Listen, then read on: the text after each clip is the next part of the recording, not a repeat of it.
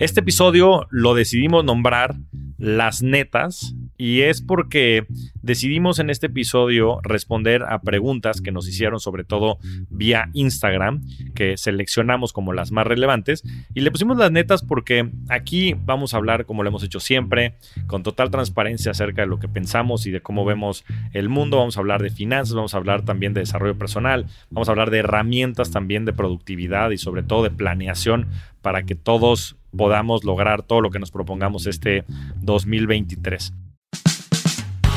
Bienvenidos a Rockstars del Dinero, en donde estamos descubriendo que hacer dinero no es magia negra, hacer dinero es una ciencia. Hay una fórmula para crear y hacer crecer el dinero y en este programa la ponemos en práctica para convertirnos juntos en Rockstars del Dinero.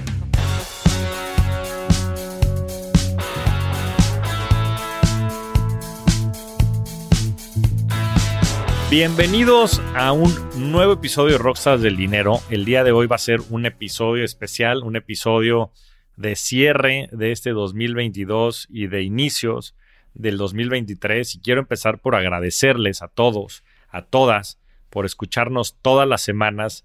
Este 2022 fue un año en el que rompimos todos los récords en Rockstars del Dinero, teniendo ya más de 30 mil personas que nos escuchan todos los meses todas las semanas y de verdad de parte de todo el equipo de Sonoro y de toda la producción eh, y de mi parte, por supuesto, les quiero agradecer de corazón el que nos regalen estos minutos, estas horas de sus días, que sé que son muy valiosos para escucharnos y esperamos que la comunidad siga creciendo el próximo año y que todos sigan también convirtiéndose en rockstars del dinero, porque como lo decimos en el programa, hacer dinero no es magia negra, hacer dinero es una ciencia y espero que todo lo que estén escuchando de todos los protagonistas del dinero, de personajes tan importantes y tan relevantes de las finanzas, del emprendimiento, de temas de salud, este, de temas medicinales, de temas este, también sofisticados y también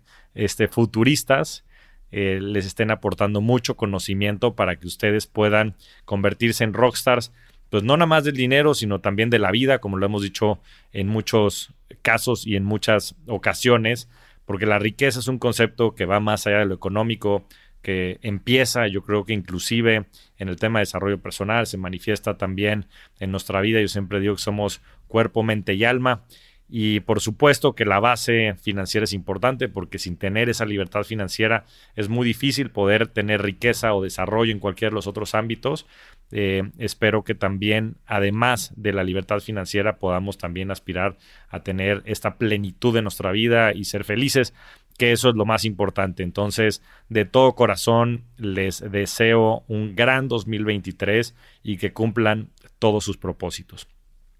Este episodio lo decidimos nombrar Las Netas y es porque decidimos en este episodio responder a preguntas que nos hicieron sobre todo vía Instagram, que ahorita estaremos atendiendo cerca de 10, 12 preguntas eh, que seleccionamos como las más relevantes. Entonces, sin más, vamos a empezar con la primera pregunta. Y la primera pregunta es de María José, que nos pregunta, ¿cómo pinta el 2023 en temas económicos? Y para esto les quiero platicar de grandes tendencias que yo estoy viendo hacia 2023 que son más generales, pero que les puede dar también una perspectiva de lo que creo que se puede manifestar. Ya después entraremos a más detalle de temas más tácticos o más puntuales. Entonces, a ver, ¿qué pasó en este 2022? Este 2022 estuvo pues lleno de muchas coyunturas. Eh, tuvimos el conflicto geopolítico entre Ucrania y Rusia. Tuvimos el aceleramiento del conflicto comercial entre Estados Unidos y China, eh, por nombrar algunos de los distintos factores. Tuvimos niveles de inflación que no habíamos visto en los últimos 40 años y eso pues todo hizo un conjunto que se manifestó sobre todo en los mercados financieros como un año complicado para los mercados financieros. El índice Standard Poor's 500 bajó cerca de 20%, el Nasdaq más de 30%, empresas como Google y Amazon más de 50% cayeron Y de la mano de esto también, el, año para los bonos también fue un año muy complicado. ¿Por qué? Porque subieron las tasas de manera acelerada en Estados Unidos de, cerca de niveles de cero eh, a 0.25% a niveles ya de más de 4% hacia finales de año. Y pues todo esto fue, como les decía, un conjunto de situaciones que hizo que pues el costo del dinero subiera y que por ende pues también las expectativas de crecimiento de muchas de las empresas disminuyeran, que se apretara sobre todo la parte financiera. Muchas empresas em, inclusive anunciaron muchos recortes de su personal, desde startups importantes hasta empresas importantes como el mismo Amazon y otros que están haciendo recortes importantes porque se está apretando la economía. Y esto hace que el 2023 también sea un año lleno de retos. Entonces les voy a platicar cinco tendencias que creo que van a ser muy claras y que creo que pueden también ayudar a la gente allá afuera a diseñar sus distintos planes, no nada más financieros, sino también empresariales, personales, etcétera, ¿no? El primero que creo que es bastante obvio es que va a aumentar el costo de la vida, ¿no? Estamos teniendo inflaciones pues en todo el mundo, pero sobre todo en América Latina, de cerca del 9-10%, en Estados Unidos eh, ya el último dato fue de más del 7%, pero esto lo que hace es que pues los costos de todo, em, empezando por la vivienda, alimentos y demás, hidrocarburos, pues tengan un, un mayor nivel y con ello que el dinero que nosotros utilizamos en el día a día pues nos rinda menos. ¿No? Y creo que sobre todo bajo este contexto, en donde todavía los próximos años en Estados Unidos se espera que haya inflaciones de más del 5%, cuando el objetivo de la Fed es tener inflaciones del 2%, pues sea también secular, ¿no? Que se siga manifestando en los siguientes años y que no nada más sea un, un tema pasajero como se eh, especulaba en 2020, 2021. Entonces, creo que va a ser bien importante para todos tener esto muy presente y hacer presupuestos en el que podamos tener esos colchones que nos permitan también realizar todas nuestras actividades en lo personal, pero siempre siendo muy precavidos. Entonces, creo que este aumento en el costo de la vida se va a traducir en, en potenciales eh, coyunturas económicas, habla de una recesión en Estados Unidos, ahorita hablaremos un poco más al respecto, pero creo que todo el mundo tenemos que tener eso en consideración y planear tener estos fondos de emergencia, planear también dentro de la empresa, ser mucho más conservadores en las proyecciones de crecimiento y buscar sobre todo mucho más la rentabilidad. El segundo tema importante, que ya lo tocamos, es el tema de la desaceleración de la economía americana. La economía americana, pues es la más importante eh, en el mundo, todavía inclusive por arriba de la China. Em, y esto pues obviamente tiene ramificaciones muy importantes hacia todos los lugares del mundo, especialmente hacia México por eh, los acuerdos comerciales y la cercanía que existe entre los dos países y la dependencia también que tenemos, por ejemplo, de temas como el turismo y muchas de las exportaciones que se hacen hacia ese país. Entonces se prevé que Estados Unidos potencialmente inclusive puede entrar en recesión en los primeros trimestres del próximo año y esto pues es un tema que tenemos que tener muy presente, ¿no? Inclusive ha sido un tanto inducido por eh, la Fed porque con estos altos niveles de inflación se pueden generar otro tipo de distorsiones que pueden ser inclusive más peligrosas en el mediano y largo plazo que la misma recesión. Entonces, la Fed está intentando hacer lo que ellos llaman un soft landing, que es eh, pues descalentar el eh, la inflación a través también de subir las tasas de interés, aun cuando ello pueda también eh, terminar en una potencial recesión.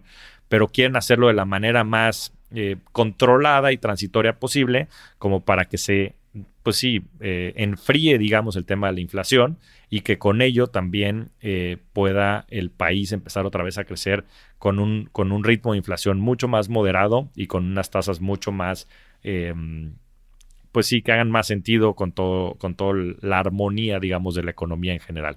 Entonces, es importante también prever que Estados Unidos, pues no nada más tenga una desaceleración, sino inclusive pueda entrar en recesión y el impacto que esto puede tener en la vida de las personas, como decíamos, por estos costos elevados, pero también en las empresas y en el entorno general, ¿no?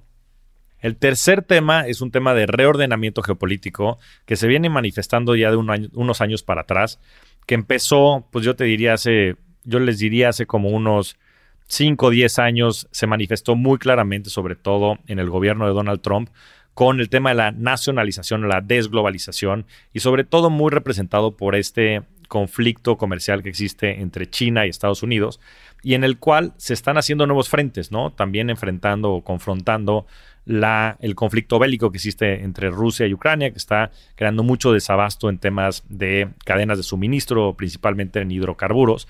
Entonces están haciendo nuevos frentes.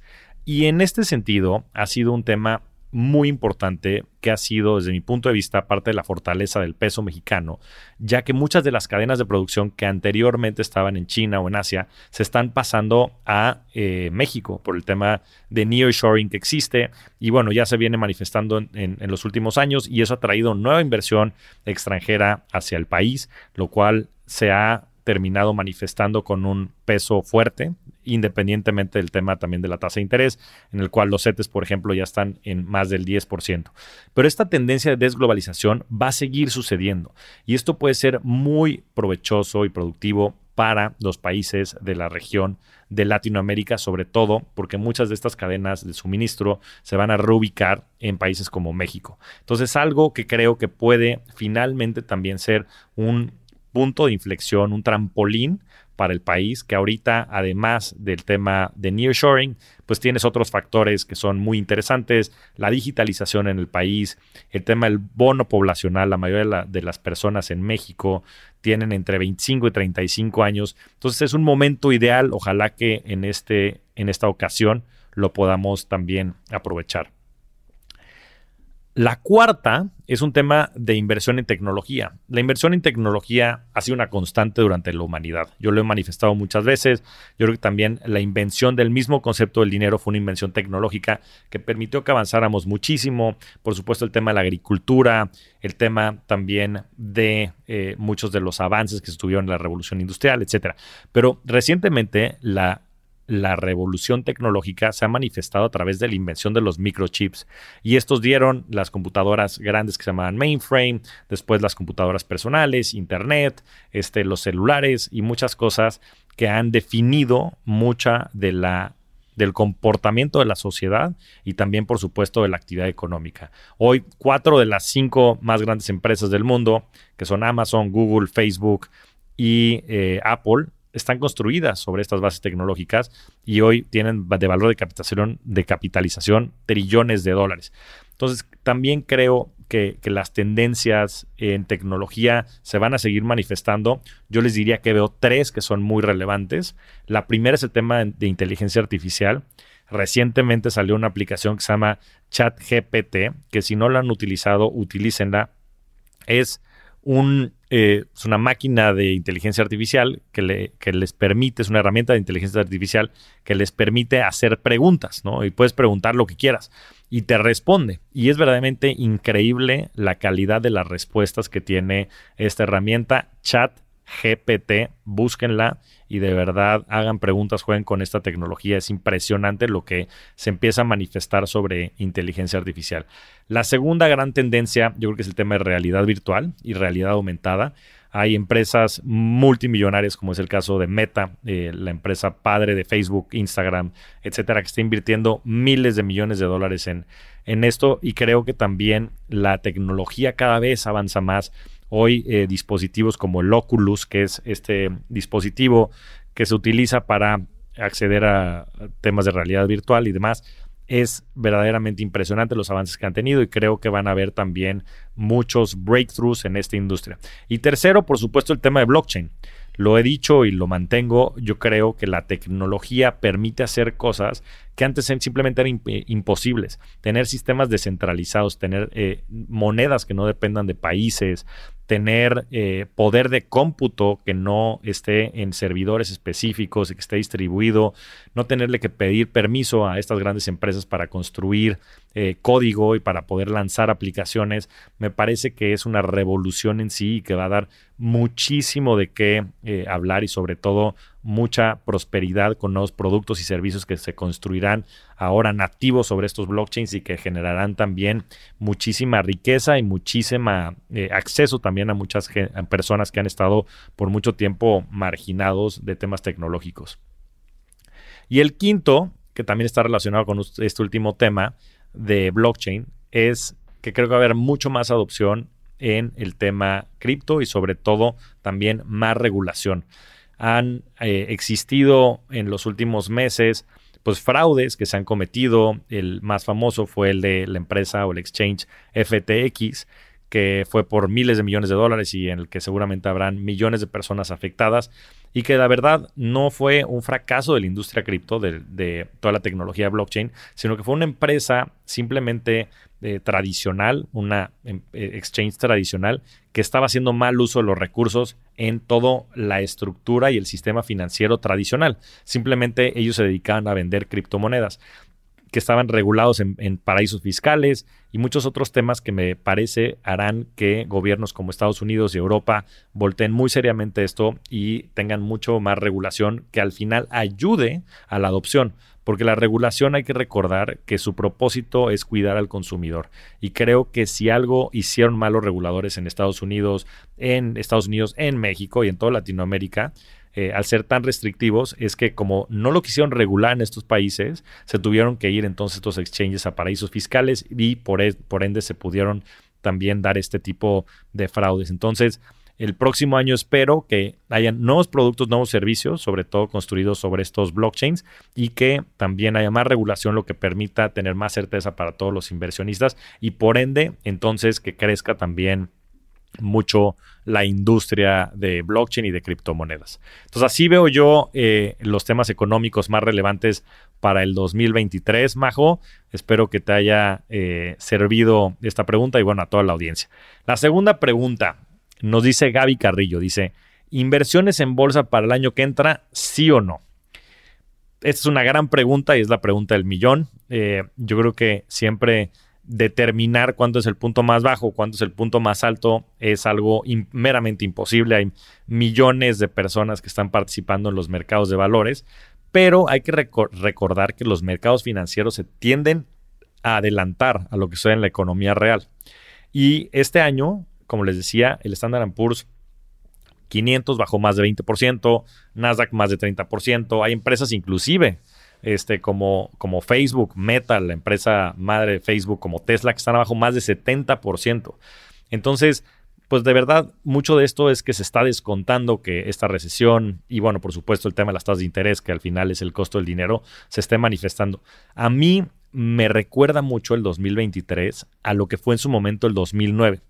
En 2009 venías pues de todo el crack en ese momento del sistema financiero en Estados Unidos, de la quiebra de Lehman Brothers, de Bern Stearns que fueron en septiembre del 2008 y tocó todavía un poquito más para abajo. Eh, el mínimo en la bolsa fue en febrero del 2009, si no mal recuerdo, febrero-marzo. El, el Standard Poor's llegó a estar más de 50% abajo de lo que había sido su máximo histórico en 2007. Entonces, si bien dicen que la historia no se repite, sí rima. A mí, con mi experiencia, y es, una, es un tema meramente eh, personal, no, no, pretende ser ningún consejo eh, de inversión, me parece que el 2023 va a tener tintes de 2009 y que veremos el mínimo de la, de la bolsa, de los mercados financieros en el 2009. Y como no sabemos también predecir cuándo puede ser, yo creo que ahorita se presentan coyunturas importantes en los mercados americanos, en algunos de los mercados en Latinoamérica, eh, de manera puntual, en inclusive empresas como son Amazon o Google, que son pues gigantes que me parece sería difícil concebir que fueran a desaparecer. Este, entonces creo que se van a presentar oportunidades interesantes para invertir en estas empresas. Por otro lado, también está el tema de los activos alternativos. Como saben, yo soy un fiel creyente del potencial que tiene blockchain y los criptoactivos, eh, que están principalmente representados por Bitcoin y Ethereum. Yo personalmente creo que Ethereum tiene un potencial mucho mayor por lo que implica un blockchain de segunda generación y creo que también estaremos entrando en momentos en donde será interesante pues también acumular con un horizonte también de largo plazo. Yo siempre digo que largo plazo para mí es más de 10 años, pero todo esto siempre hay que considerar el perfil de inversión de cada persona, ¿no? Y también tener presente la naturaleza volátil de los mercados, ya como saben, pues pueden seguir bajando, pero esos momentos son exactamente los mejores momentos para comprar, para acumular. Yo siempre hago la analogía, ¿no? De la gente que le gusta las bicis. Tengo muchos amigos que les encantan las bicis. Y eh, les digo, híjole, ustedes ¿Cuándo comprarían la bici que les encanta? Cuando está 50% abajo o cuando está 50% arriba. Y parece hasta irónica la pregunta. Por supuesto que a quién no le gustaría comprar algo que desea a un mejor precio. Pero a veces nos juega de manera eh, contraintuitiva eh, o irracional, inclusive la mente. Entonces tendríamos que aprovechar estos momentos para comprar cuando las acciones están bajando. Deberíamos, si nosotros estamos en una fase de acumulación, ¿no? O sea, si tenemos un ingreso disponible que es mayor a nuestro gasto, deberíamos estar contentos que la bolsa estuviera bajando, que las acciones que nos gustan estuviera bajando, porque eso quiere decir que le estás comprando un descuento, que en el futuro esas, esas acciones y esas empresas van a valer más. Entonces deberíamos estar contentos, no tristes, pero la mente nos juega estos juegos extraños en donde nosotros más bien vemos el monto que tenemos y no vemos el potencial de lo que podría ser. Creo que estos son momentos muy interesantes para que los activos que nos gustan, para que las inversiones que nos gustan, y ya sea en directo o ETFs, eh, o en fondos de inversión, o en fin, hay un sinfín de vehículos para poder invertir, lo hagamos. También muy importante mencionar que ahorita, pues la verdad, no es o sea, no, no, hay pierde en invertir también en proyectos como son CETES. En México los CETES están pagando ya más del 10%. Es extremadamente fácil abrir una cuenta en GM Plus y meter su dinero Smart Cash que invierte en CETES o invertir directo en cetesdirecto.com. Entonces no hay excusas. Si yo les pudiera decir algo, es que de verdad el primer objetivo que se planteen para este 2023 sea el invertir no hay excusas, CETES, no hay pierde, es relativamente sencillo, el riesgo es extremadamente bajo. Eh, háganlo, mm, saquen su dinero del banco. En el banco hay más de 250 mil millones de dólares parados al 0%, de verdad. Yo me, muero hasta que esos 250 mil millones de dólares estén generando algo de rendimiento para los mexicanos. Si tuviéramos ese dinero invertido, todos los mexicanos estaríamos generando 25 mil millones de dólares adicionales para todo. Esos 250 mil millones de dólares son más que las reservas internacionales que tiene todo el país. Y bueno, la misma tendencia es en Estados Unidos. Saquen su dinero del banco, los que la tengan parado al 0%. Ya este, la tasa del, del gobierno está pagando más del 4%. En Colombia también los CDTs es una excelente herramienta que ustedes pueden usar. Les recomiendo mucho una plataforma que se llama Mejor CDT, mejorcdt.com. Es una, es una en la que yo invierto, yo invertí en la empresa, conozco muy bien a los fundadores, los asesoro y demás. Es de verdad una gran herramienta para que ustedes inviertan y que pongan a producir su dinero y que no lo tengan parado, porque además con la inflación que estamos experimentando, los costos de vida van a subir. Me tocó, y se los cuento por experiencia propia, yo comencé a invertir en la bolsa en el 2009. Afortunadamente, pues en ese momento fue cuando empecé a tener un ingreso para poder invertir, ¿no? Saliendo de la carrera y cuando entré a la casa de bolsa de Banamex, eh, que se llamaba Axival. Entonces me tocó un gran momento para comenzar a invertir. Y solo para ponerlo en contexto, en ese momento la bolsa en Estados Unidos, el Standard Poor's 500, estaba abajo de 700 puntos. Hoy con todo y la baja que ha tenido en el año, está en cerca de 3.800 puntos, que es un rendimiento de más de cinco veces tu dinero, ¿no? Y esto es en un periodo de 12, 13 años. Entonces, les recomendaría a todos ustedes que siempre tengan ese horizonte de inversión y que estas coyunturas siempre presentan nuevas oportunidades.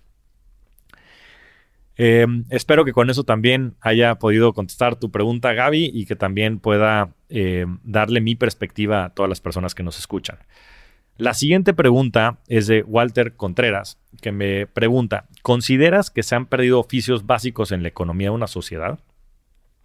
A ver, esta es una pregunta muy interesante y si entiendo bien el contexto, pues hay muchos em, eh, oficios y muchos pues sí, eh, puestos de trabajo que se han ido perdiendo, me imagino, debido también a los avances en la tecnología. Y aquí siempre recuerdo, eh, pues este concepto que, me enseñaron en la carrera que se llamaba del desempleo estructural, ¿no? Y esto quiere decir que llega una nueva tecnología que hace que, pues, muchos oficios y muchos trabajos pues, sean reemplazados por tecnología. Y recuerdo muy bien que a mediados del siglo pasado, también existía esta coyuntura. En ese momento, si no mal recuerdo, pues más del 50% de la población se dedicaba exclusivamente a la agricultura y de, repente empezaron a llegar estas nuevas maquinarias, estas nuevas tecnologías y pues se creó este desempleo estructural que también se pensaba que iba a acabar en caos y que la gente se iba a terminar peleando por otros trabajos y que iba a haber desempleo y hambruna y una serie de cosas que, no se manifestaron, ¿no? Yo creo que siempre van a haber personas que, que pintan el futuro como algo este, horrible y, demás y muchas veces pues simplemente son narrativas que la gente le gusta asustar porque pues al final del día o venden noticias y venden publicidad o tienen algunos intereses y otros porque simplemente son catastróficos, ¿no? Yo no soy de ese camp. Yo considero que la inteligencia artificial, los robots, muchas de las cosas que están ayudando a automatizar eh, trabajos van a contribuir para que el ser humano deje hacer trabajos que son mecánicos, que simplemente pueden ser reemplazados por máquinas, por robots, por llámale como quieran, para tener trabajos creativos. Y el trabajo creativo es el trabajo que verdaderamente debería estar haciendo el ser humano, porque si algo nos distingue de todos los demás animales es nuestra capacidad de, razonar y nuestra capacidad también de poder conjuntar ideas y de generar innovación y de generar creatividad y generar música, este, de generar arte, ¿no? Hay un montón de cosas que creo que la gente va a poder hacer. Entonces, mi perspectiva eh, con respecto al desempleo estructural es que encontraremos nuevas maneras de que la gente que está allá afuera pueda también producir más eh, y más, dinero y más este, Em, abundancia y también ayudar a que la gente también sea más feliz, ¿no? Hoy hay mucha gente que desafortunadamente pues tiene que trabajar todo el día para hacer estas, estos trabajos mecánicos y creo que con esto se abren nuevas, nuevas oportunidades. Hay un par de episodios, el de Diego Barrazas y el de Pavo Gómez, en donde hablamos de este, el famoso Creator Economy, eh, con Oscar Austria hablamos de Lifestyle Businesses, entonces pues yo creo que va a haber mucha gente que se va a convertir en creadores de múltiples eh, funciones y de múltiples industrias y es algo que me tiene también muy, muy entusiasmado. Después, esta pregunta me encantó, es una muy buena que me, me pregunta Iván Rosas, me dice, me dice Javier, si no tuvieras ningún ingreso extra, ¿cuánto tiempo podrías vivir de tus inversiones? Y me encantó porque escuché un concepto que se llamaba años de libertad financiera. Y era una persona que en vez de festejar sus cumpleaños, festejaba cuando ganaba nuevos años de libertad financiera.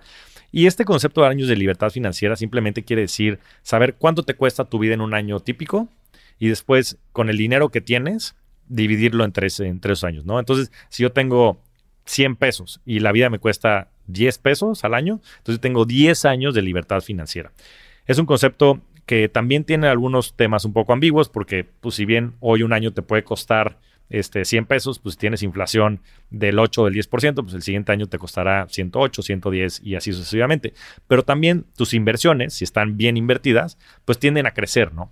Entonces, yo particularmente, si es algo que mido, hoy si lo mido el gasto que tengo contra el, patrimonio que he, generado o las inversiones que he generado de manera estática, eso quiere decir que nada más agarre el valor que hoy tienen esas inversiones y lo divida entre el, gasto que tengo, tengo más de 10 años de libertad financiera, que es algo que me pone en una posición, por, por supuesto, privilegiada, pero es algo que yo he hecho durante los últimos 15, 20 años, ¿no? Y ese efecto del interés compuesto me ha permitido estar en esa posición. Ahora, aún mejor, es si yo agarro y proyecto el crecimiento de cada uno de esos activos. Si hago ese ejercicio, me da para más de 20, entre 20 y 25 años de libertad financiera.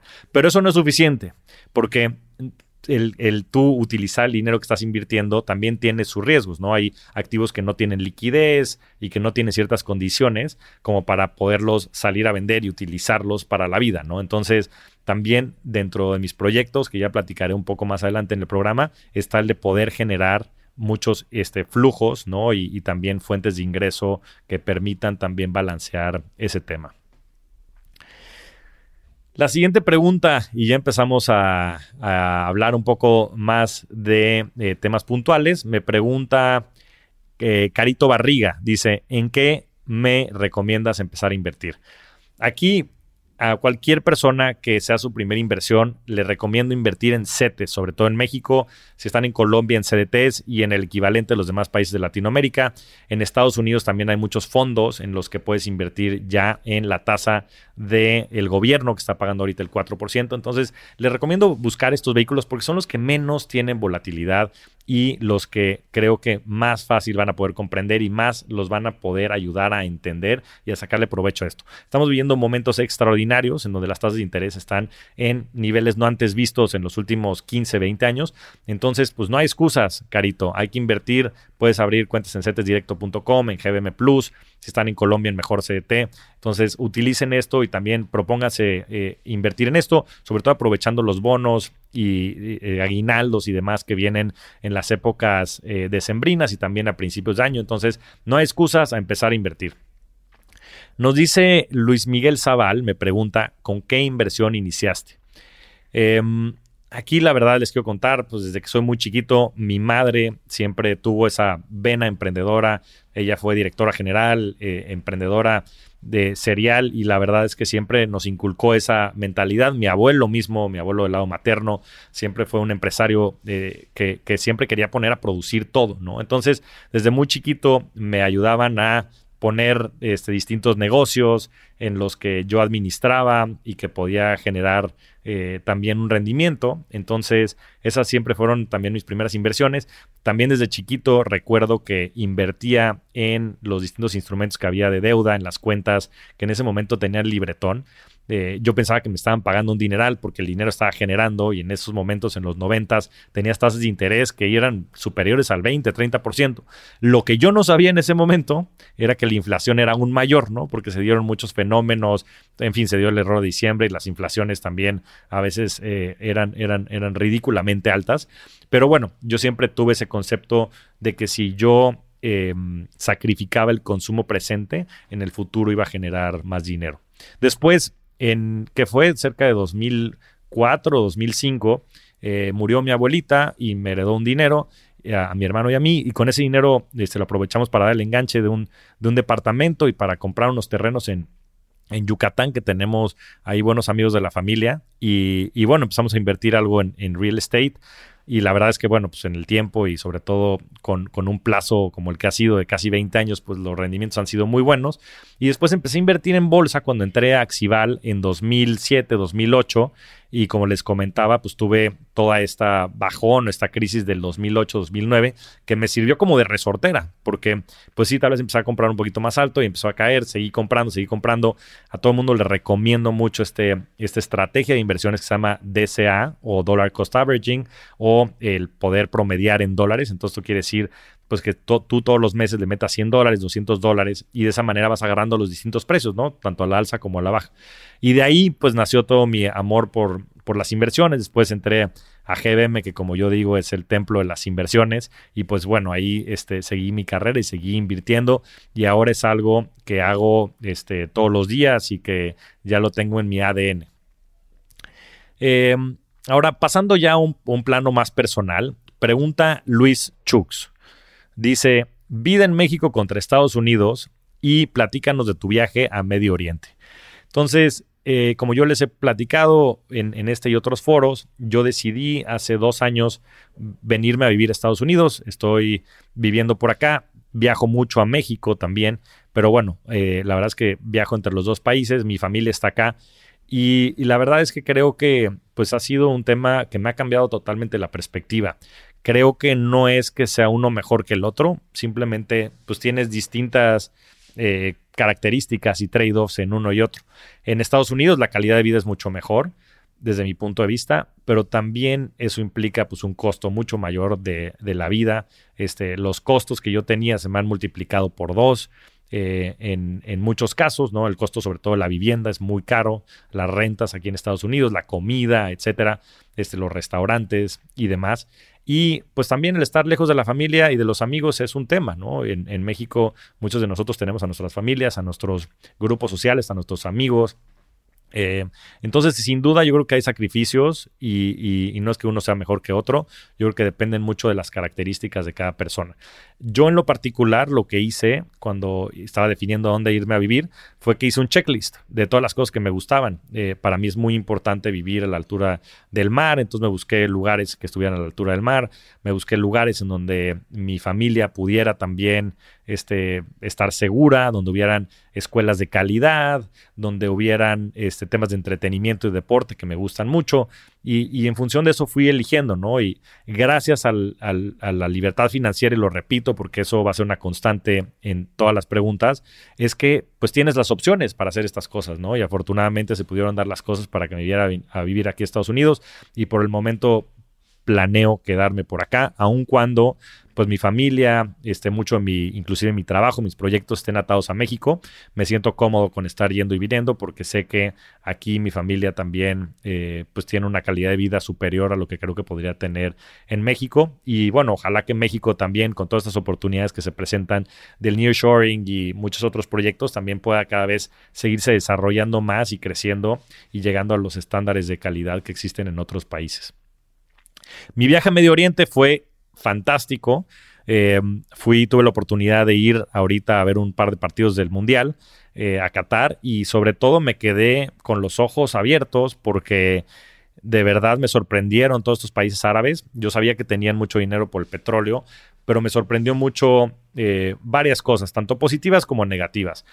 Una del lado positivo, toda la infraestructura y lo que han podido desarrollar países en 20 años. El caso de Emiratos Árabes y de Qatar es verdaderamente impresionante. Todo el dinero que han sacado del petróleo lo han reinvertido en construir centros turísticos de primer nivel. Eh, el orden y la estructura y la disciplina de, de la gente que vive en Medio Oriente es verdaderamente relevante. Y creo que también de admirarse el que estén viendo que la fuente de ingreso que hoy tienen, que es el petróleo, se va a acabar y estén intentando pivotear su modelo de negocio. Es un tema turístico y, eh, en fin, con otras características que me parece que es una buena apuesta pues, para el, futuro que les espera en 20, 30 años. Y por otro lado, también pues este agridulce, ¿no? El, el, ver una cultura en donde pues no hay equidad de género, en donde pues el tema racial es muy contrastante, en donde a los inmigrantes lo tratan como personas, este, pues casi que de otra, eh, pues sí, casi que ni personas, o sea, totalmente deshumanizado. Pero, pero bueno, pues también eh, es, la cultura y, sin afán de, de, criticarla, ni mucho menos, pues es simplemente temas que, que, que, no están dentro de mi visión y perspectiva de lo que debería ser la humanidad y de cómo debiéramos de comportarnos como sociedad, ¿no? Pero, pues de verdad, creo que, creo que es algo que, te abre mucho los ojos a entender también a personas de otras culturas y de otras condiciones y también ver el avance que están teniendo zonas que pues tal vez no se tenían tan, tan vistas, ¿no? O, en el mapa. Yo creo que todos estos países pues serán, bueno, ya son y cada vez serán más relevantes dentro de las conversaciones económicas y dentro de todo el tema geopolítico. Em, Pregunta Andrés Moranchel. Me dice, ¿cómo planeas metas para el próximo año? Esta pregunta me encantó porque es la coyuntura perfecta para platicarles del nuevo audiolibro que saqué en Vic que se llama Estrategias de negocio aplicadas a la vida. Eh, para todos los que no tengan Vic aún, pueden escuchar el, episodio con Pamela Valdés. Ella es la CEO de Vic. Este, yo soy inversionista de Vic y también eh, ya escrito y colaborado en dos audiolibros con, con Vic, el primero Crypto Revolution y este segundo Estrategias de Negocios Aplicadas a la Vida. De verdad, si hay otra cosa que les recomiendo mucho para este 2023 es que se, se hagan de información, que lean, que escuchen audiolibros, que escuchen podcasts y, y que porque creo que la inversión en el aprendizaje siempre paga el, mayor retorno sobre, inversión. Entonces, por favor, a los que estén interesados en esto, creo que es la coyuntura perfecta para que escuchen este libro, Estrategias de Negocio Aplicadas a la Vida. En este platico un tema que siempre me ha parecido un tanto irónico, que es pues que nos dedicamos tanto tiempo para hacer y para aprender nuevas herramientas, rituales, foros y demás para hacer planes de negocio en las empresas, ¿no? Hacemos offsites, ponemos OKRs, este, usamos metodologías ágiles, en fin, un sinfín de, de herramientas y no las aplicamos a la vida, ¿no? Y dices, bueno, pues la parte profesional es una parte de la vida, pero la vida es el todo. Entonces creo que es bien importante el poder utilizar estas herramientas. Yo las utilizo en mi vida, en mi día a día y sobre todo en momentos eh, como son los fines de año, lo, lo, intento utilizar más para poner en perspectiva sobre todo todo lo que hice en este 2022 y hacia adelante todo lo que quiero hacer en el 2023. Entonces les recomiendo mucho eso. Eh, puntualmente yo divido mis metas en tres, en personales, profesionales y la última, eh, temas de amigos, de salud y de ejercicio. Eh, mucho de esto también se lo escuché a Jorge Combe, a quien le mando un gran saludo y a quien espero próximamente tener también aquí en, el, en Rockstars del Dinero. Y pues en cada una de estas me pongo ciertas metas, ¿no? Con, con KRs o Key Results o resultados clave que puedan medir. Creo que es importantísimo que podamos medir las cosas y después hago eh, planeaciones trimestrales, mensuales y semanales para ir cumpliendo cada uno de esos milestones y así es como diseño yo todo mi plan de trabajo del 2023. Entonces, dentro de las cosas que quiero hacer, el próximo año le quiero dedicar mucho a mis proyectos profesionales.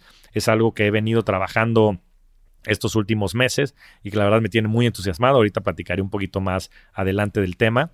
Y también le quiero dedicar mucho al tema de salud. Este, les confieso que yo este 2022 me he descuidado un poco y sobre todo en materia de sueño, pues no estoy donde me gustaría estar. Em, utilizo ciertas herramientas, este Aura Ring para los que nos estén viendo en YouTube y para los que no nos estén viendo aún en YouTube, por favor vayan al canal y suscríbanse. Eh, este Aura Ring me permite medir el sueño, y, la verdad es que no duermo muy bien. Duermo por medio de 5 horas 47 minutos. Ese fue el tiempo que dormí en el 2022. Y creo que uno de los factores más importantes de la salud en general y de, en fin, la expectativa de vida y la calidad de vida que tengamos va a ser el sueño. Y espero poder llevar ese número de, de 5.47 a 6, a 6 y media. Quiero dormir por lo menos 6 horas y media. Y también quiero hacer un medio Ironman que me había propuesto hacer eso en 2022, pero que al final no llegué. Entonces me estaré inscribiendo al medio Ironman de Cozumel en el 2023, si no mal recuerdo es en septiembre. Entonces sé que hay muchos fans este, del deporte. Entonces, a los que quieran, pues inscríbanse y, espero verlos por allá. Y por supuesto habrán un par de triatlones en, el año. Entonces, pues son algunas de mis, de mis metas que les quiero compartir a todos ustedes, también para yo ser accountable con todos ustedes. Ese es un gran hack. Si les puedo confesar algo es que la manera de lograr las metas es comprometiéndose lo más público que puedan. Entonces, si pueden decirle a sus familias, a sus amigos, si lo pueden publicar en redes sociales, háganlo porque eso los va a hacer que se comprometan a lograr todos esos objetivos. Después me pregunta Tania Quiñones, dice, ¿cómo has lidiado con la incertidumbre de cuál será tu siguiente paso profesional? Esta es una grandísima pregunta. Em, yo en verano que, salí de Bitso decidí tomarme un par de meses sabáticos y pues la verdad es que mm, pues empecé a tener muchas conversaciones con distintas empresas, con distintos proyectos que, que querían que yo formara parte de ellos y demás. Eh, confieso que la ansiedad a veces no me dejaba en paz y que en muchos momentos estuve muy cercano a tomar decisiones precipitadas de ya contratarme en algún lugar simplemente para no poder o para lidiar con mi ansiedad de otra manera y poder este, regresar al trabajo y no tener que pensar en qué seguía para mí. Pero tuve la suerte de tener mucha gente a mi alrededor que me, que me aconsejó ser paciente y que me decía, ¿qué haces? ¿Qué haces, Javier? ¿Qué haces, cabrón? Bájale, tranquilo, piensa, este, date este espacio, no pasa nada, este, tienes los recursos económicos, tienes el apoyo de tu gente a tu alrededor, piensa en dónde quieres estar en 20 años, en 10 años, etc. Y, bueno, también afortunadamente me puedo mantener muy ocupado con el podcast, newsletters, este, aproveché para escribir dos libros que se publicaron en, en Vic. Y también dedicarle mucho tiempo a las inversiones. A mí siempre el tema de las inversiones me ha apasionado mucho. Hice varias inversiones este año y también al fondo de inversión que tengo, que es Gold Capital, y asesorar a todas las personas que están en ese fondo. Entonces, eh, me mantuve ocupado, por un lado, este, con muchos procesos también internos de introspección, de replanteamiento, de visión de vida y de una serie de cosas. Este, cosas que platico también mucho en el podcast con Oscar Austria. Eh, entonces, pues fue un año también de mucha transformación para mí, pero les confieso que me generaba mucha ansiedad, ¿no? Y me sigue generando mucha ansiedad. ¿Por qué? Porque pues me salgo del status quo. Yo estoy haciendo algo que la gente no está y no tengo ese cobijo, digamos, de una empresa este, bajo la cual estoy trabajando y también de tener ese ingreso mensual, ¿no? Bien decían que hay dos cosas que son las más adictivas del mundo. Decían una es la cocaína y la segunda es el salario mensual, ¿no? Y no tener un salario mensual también es algo que te pone eh, pues muy incierto y muy nervioso porque yo estaba acostumbrado a haberlo tenido durante casi 20 años. Entonces no ha sido fácil, no ha sido fácil también decirle que no a muchas empresas y a muchos proyectos y a muchas personas cercanas a mí, pero creo que ha sido la decisión correcta y afortunadamente, como les decía, nuevamente el tema de libertad financiera, tengo los recursos para poder tomar este periodo sabático y para poder definir eh, con calma qué es lo que sigue para mí.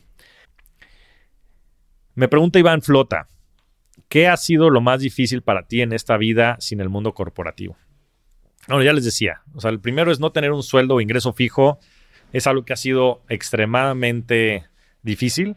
Em, también no tener el cobijo de un puesto y de una empresa grande, pues ha sido difícil para mí en el tema de de cómo me resignifico, ¿no? Pues siempre el haber sido pues, un ejecutivo de muy alto nivel en empresas como GBM, como Bitso, pero era algo que me ayudaba a definirme a mí como persona, ¿no? Y que me ayudaba a expresarme con otros, con terceros, como la persona que yo me visualizaba siendo, ¿no? Una persona exitosa, este, de muy alto impacto, de alto crecimiento, en fin, ¿no? Comprometida con la sociedad. Pero me di cuenta que también detrás de eso había muchas máscaras que me generaban pues mucho dolor, ¿no? Y, y en ese sentido también... Eh, pues me di la oportunidad de yo redescubrirme a mí mismo. Eh, escribí un texto en mi blog que, se llama Reconectando, que, voy a permitirme leérselos porque, porque me gustó mucho y, porque representa mucho este periodo que, para mí ha sido de mucha transformación. A mí este 2022 ha sido de, de una transformación muy profunda que, que como todo, pues también cuesta mucho trabajo y, a veces implica enfrentarte y confrontarte muchos miedos y ser vulnerable y, bajar la guardia y, ser más humilde, pero que también por otro lado es algo que, que hoy, viéndolo en perspectiva, me ha hecho estar en, un camino de, de, mayor felicidad, de mayor plenitud, de más honestidad conmigo mismo y de estar más conectado con mi esencia. Entonces se los voy a leer. Eh, espero no ponerme un poco emocional, pero bueno, si lo hago, espero que comprendan que ha sido un resumen de lo que ha sido este proceso para mí. Entonces empiezo, el, blog post se llama Reconectando, para los que lo quieran ver, lo pueden ver en javiermtzamorado.com y empieza diciendo, decía Paulo Coelho en su famoso libro El alquimista, que cuando alguien tiene un propósito, el universo conspira para ayudar a lograrlo. Esta parece ser la mejor manera de describir lo que he experimentado este año. 2022 ha sido un año verdaderamente transformador para mí. Al igual que el COVID hace unos años para la humanidad, fue un año que yo no hubiera podido prever antes de que sucediera. Y hasta antes de este año había asignado mucho valor a mí, de mi persona a temas materiales, de estatus, de éxito profesional y de poder. Mi carrera profesional me definía era el lugar donde yo asignaba mi propio valor, casi como si fuera un trofeo. Si bien estos temas parecen relevantes para la sociedad, todos son espejos de humo. No son espejos de humo por no ser reales. Son espejos de humo porque son finitos. Son lo que en el budismo se llama vientos mundanos. Atractivos por fuera, pero vacíos por dentro. Fuentes de placer, pero también de dolor al verlos desaparecer. Dice David Foster Wallace en su discurso de graduación, esto es agua. Un audio que he oído por lo menos 100 veces y que intento escuchar cada dos semanas ya que me parece una cátedra de vida, que cualquier objeto material que desees te comerá vivo. Dice, si idolatras tu belleza, la vejez te hará morir mil vidas. Si idolatras tu intelecto, te sentirás siempre estúpido, un fraude. Explica que la única manera de trascender y de tal vez ser feliz es creyendo en algo más allá de ti, en causas, en movimientos e inclusive en religiones. Pero lo más importante de este discurso va más allá de estas lecciones. Lo verdaderamente importante es nuestra capacidad de ser conscientes, de saber en qué pensar, en qué pensar, más que cómo pensar, de entender el contexto a nuestro alrededor, de ser compasivos, de ser generosos, de asignarle valor a las cosas que verdaderamente importan. Es un llamado a la sociedad que vive dormida a despertar. Este año ha sido justo eso para mí, un gran despertar. Este año ha sido un huracán de experiencias que me han recordado que estoy vivo, más vivo que nunca, que me han hecho cuestionar la verdadera razón de mi existencia, que me han forzado a sanar las relaciones del pasado, a resignificar mi identidad, a conocer nuevas culturas y formas de vida, que me han llevado a experimentar estados alterados de conciencia, a descubrir nuevos horizontes, nuevos proyectos, nuevas amistades. Sigue sorprendiéndome cómo la vida parece estar codificada. El autor Joseph Campbell, en uno de sus libros, El héroe de las mil caras y el viaje del héroe, analiza la vida de los grandes profetas de la humanidad y la religión. En ellos narra el camino de profetas como Jesús, Mahoma, Buda y otros muchos más. Los caminos e historias de estos maestros fueron muy parecidos, casi una réplica entre ellos. Pero lo que más me sorprende, como bien narra Ray Dalio en su libro Principios, es que parece ser una copia exacta de la vida de cada uno de nosotros, como si estuviera codificado en nuestra existencia. Los altos, los bajos, la vida, la muerte, son parte de nuestra esencia. Todo es un ciclo, todo es proceso y la vida es nuestra gran maestra. Todo comienza por reconectar, por reconectar con uno mismo. Detrás de el ego, detrás de estos caparazones y armaduras que hemos construido para sobrevivir, está nuestro niño interno, en su esencia más pura. Siempre está ahí, cuando recordamos quiénes somos, qué nos hace felices, qué nos hace especiales, es entonces que podemos empezar a resignificar todo. Porque en efecto, todos los hechos son neutros y nuestra subjetividad, nuestro sistema de creencias y contexto es lo que nos hace darle significado. Por ello mismo, al redescubrirnos, es que podemos reprogramarnos y a través de esta reprogramación también resignificar nuestra vida. Debo confesar que ha sido un año difícil y que he sentido tristeza, nostalgia y miedo. Dejar ir y soltar nuestros apegos es muy doloroso, pero para renacer necesitamos que una parte de nosotros muera. En cada muerte hay un nacer. Hoy, después de un gran revolcón, me siento una mejor persona, con muchos retos y temas que seguir trabajando, pero más en paz conmigo mismo. Hoy comprendo que todo es proceso, que el universo es perfecto y que tiene un plan para cada uno de nosotros. Eso no quiere decir que, no que debamos de ser espectadores de nuestras vidas. Al contrario, Debemos de tomar acción, debemos de hacernos responsables, pero también debemos de ser compasivos con nosotros mismos. Yo no lo era y ahora estoy aprendiendo a hacerlo. Siempre habría creído que lo importante de la vida era la aventura, las subidas y las bajadas, aprender a ponerlas en perspectiva, contemplarlas y aprender de ellas. Hace unos meses una persona muy especial me dijo una frase que en su momento me causó mucha confusión. Me dijo que lo más importante no es la vida ni la aventura de la vida, sino quién está contigo mientras vives en ella, quién está a tu lado y con quién la compartes. En su momento no lo entendía. Hoy me hace todo el sentido del mundo. Mi familia, mis amigos, queridos, mentores, colegas. Ustedes saben quiénes son. Le estoy eternamente agradecido, sin duda mi mejor inversión los retornos de compartir la vida con gente a la que quieres, admiras y está ahí contigo cuando los necesitas son infinitos. Gracias totales. Hoy no cambiaría, hoy no cambiaría nada. Todo ha sido perfecto, todo es proceso, el universo es perfecto y siempre encuentra la manera de conspirar para que cada uno de nosotros pueda realizar su misión dentro de esta vida. Nunca dejen de trabajar en ustedes mismos, pero tampoco pierdan la fe el universo está de su lado. Entonces, bueno, ese es el, escrito eh, que me emociona mucho porque ha sido muy intenso y muy representativo para mí. Pero bueno, eso es para mí lo que ha sido el 2022 y lo quería compartir con todos ustedes. Después me pregunta Pame Valdés, eh, mi querida amiga Pame. Dice, cuéntame tu experiencia con la ayahuasca. Pues, eh, ¿qué te puedo decir, Pame? eh, el proceso que yo viví, porque no fue nada más una experiencia, creo que es un, tema muy delicado el, experimentar con este tipo de sustancias, es un tema que, sugiero que siempre se consulte con médicos, es un tema muy delicado eh, muy peligroso para personas que lo hagan fuera de contexto, pero si lo hacen dentro de un proceso, y por ahí tengo un episodio con José Casas, que, es un experto en el tema, y hay muchos otros en el podcast de Oso Traba, hay varias personas también que ha entrevistado que hacen ese tipo de procesos.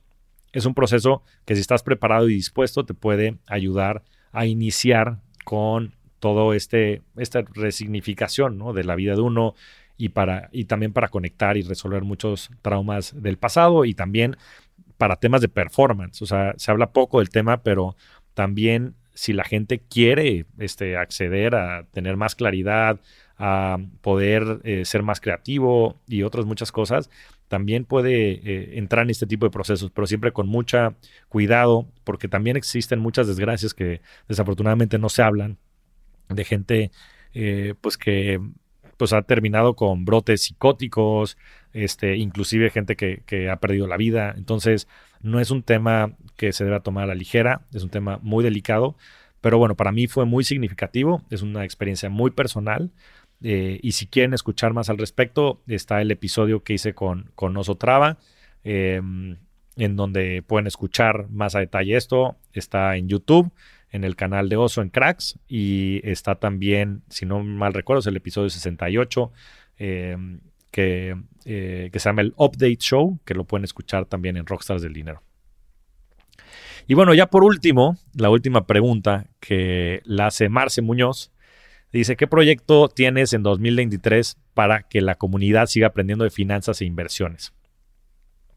Este es un proyecto que me tiene muy entusiasmado y les voy a, platicar ahorita temas muy generales, pero durante el primer trimestre del año verán más información al respecto y eh, es lo que llevo cocinando estos últimos meses y quiero agradecer a todas las personas que me han ayudado. Son innombrables, este, muchísimos mentores, colegas este, de de algunos eh, trabajos y proyectos pasados, de grandes amigos, mentores también que se han acercado, muchas agencias, este, personas muy significativas en mi vida. Entonces, les quiero agradecer por todo el trabajo de estos últimos meses eh, y les quiero platicar de tres cosas que me tienen muy entusiasmado. La primera es que voy a dedicarme con mucho más tiempo y calidad eh, a seguir creciendo la comunidad de eh, lo que yo llamo el concepto de la revolución de la riqueza, personas que quieran ir más allá, que quieran eh, comprender las, herramientas y las técnicas con las que las grandes familias y los grandes patrimonios y grandes empresarios han podido lograr esto, eh, estos grandes patrimonios y, sobre todo también acercando muchas de las oportunidades de inversión, desmitificando y quitándole tabúes al dinero y hablando de la relación con el dinero y ayudando a generar más libertad financiera. Entonces, quiero dedicarle una parte muy importante de mi vida este, y hacia adelante con un compromiso de muy largo plazo a crecer esta comunidad, a crear más conciencia para que la gente entienda estas revoluciones de la riqueza y entienda cómo crearla y generarla, ¿no? Porque no nada más es cuestión de invertir, sino también poderla generar dentro de sus distintos emprendimientos y demás. Hay varias iniciativas que me tienen muy entusiasmado sobre este punto. Estaré creando nuevos canales, estaré eh, creando nuevos formatos que estarán viendo. Eh, espero poder lanzar eh, varios, varios temas. Dentro de ellos un libro físico en la segunda mitad del año y por supuesto nuevos formatos y demás que estarán escuchando a través de este podcast y también en, mis distintas redes sociales. El segundo es que también creo que quiero formar junto con un grupo de personas que eh, nos estamos asociando, programas de formación y eventos icónicos sobre la riqueza, sobre las inversiones y sobre muchos temas que inclusive van más allá de las inversiones. Como les decía, la riqueza para mí es un tema muy holístico, en donde también implica el estar bien con uno mismo, ¿no? Hay riqueza en salud, hay riqueza también en, mentalidad, hay riqueza en todos los aspectos y hay abundancia en todos estos aspectos, no nada más en el aspecto económico. Yo creo que el aspecto económico es la base. ¿Por qué? Porque si no tienes esta seguridad financiera, pues ¿cómo te vas a poder desarrollar como persona, ¿no? ¿Cómo te vas a poder dedicarle tiempo a hacer esta introspección que yo hice, ¿no? Yo este, este año le dediqué más de seis meses a mi persona, a poder redescubrirme, redefinirme y entonces poder tener este, claro qué es lo que quiero hacer en los distintos aspectos de mi vida, ¿no? En lo personal, en lo profesional, en lo social. Eh, entonces, por supuesto que la parte financiera es importante, pero la riqueza va más allá. Entonces van a descubrir muchos formatos que vamos a crear alrededor de este concepto de la riqueza. Y tercero, que es algo que ya hemos platicado en algunos eh, de estos episodios y en algunos otros foros, es crear vehículos de activos alternativos que le ayuden a la gente a tener acceso a inversiones sofisticadas, sobre todo en estos activos alternativos que por lo general han estado este, limitados a, millonarios. Entonces estaré lanzando un fondo de inversión especial, especializado en criptoactivos.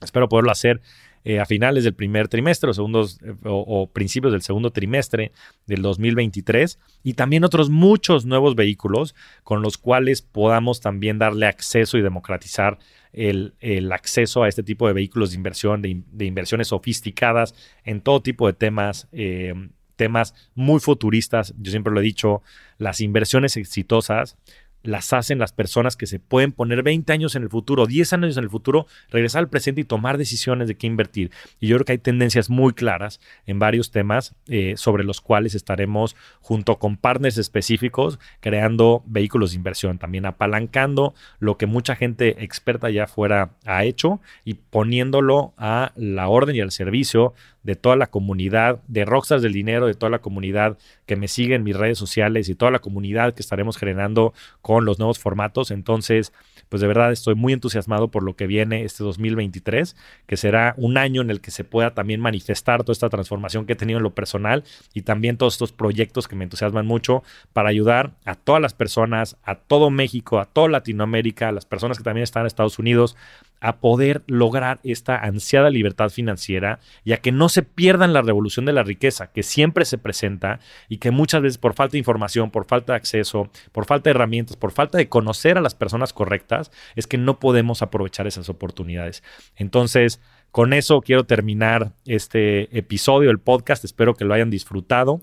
Espero que les deje mucho, no nada más en un aspecto financiero, sino también en un aspecto personal. Este, les comparto con mucho entusiasmo y mucha emoción lo que yo he vivido, también para que la gente allá afuera sepa y priorice no nada más sus metas financieras, sus metas profesionales, sino también sus metas personales. Que estén más en paz con, con, ustedes mismos, que también puedan darse la oportunidad y el tiempo de trabajar en sí mismos, porque esa riqueza es la que verdaderamente define a los rockstars de la vida. Entonces, sin más, les deseo un gran 2023 y nos estamos escuchando por aquí. Muchas gracias a todos. Nos vemos semana a semana en este espacio para convertirnos juntos en rockstars del dinero. Yo soy Javier Martínez Morodo. Búscame en redes sociales como arroba Javier Morodo. Y suscríbete a Rockstars del Dinero en Spotify, Apple Podcast, donde sea que escuches tus programas. Agradecimientos especiales a todo el equipo de producción. Rockstars del Dinero es una producción de Sonoro.